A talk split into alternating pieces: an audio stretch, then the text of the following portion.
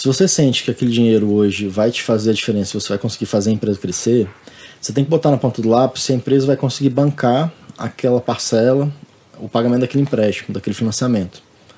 Entendeu? Porque eu prefiro assumir uma dívida e pagar um, um pouco para o banco e fazer minha empresa crescer, que geralmente você vai, você vai crescer mais do que, do que se você não tiver aquele dinheiro. Então, assim, é melhor você ter aquele dinheiro, investir no seu negócio, fazer ela crescer, pagar o empréstimo ainda sobra dinheiro. Eu fiz isso muito na minha vida, eu comecei praticamente do zero e eu me alavanquei muito com financiamento de banco. Muito mesmo. Eu fui abrindo loja, fui abrindo loja, fui abrindo loja, sempre com, com investimento de banco, dinheiro de terceiros.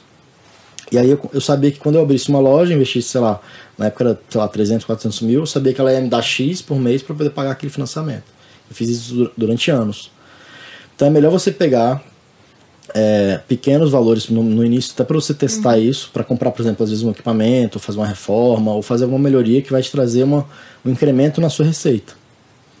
Porque se você já está, pô, vendo isso, que, pô, se eu investir aqui, eu vou ganhar, eu vou faturar uhum. mais, é melhor que você procure esse dinheiro no banco.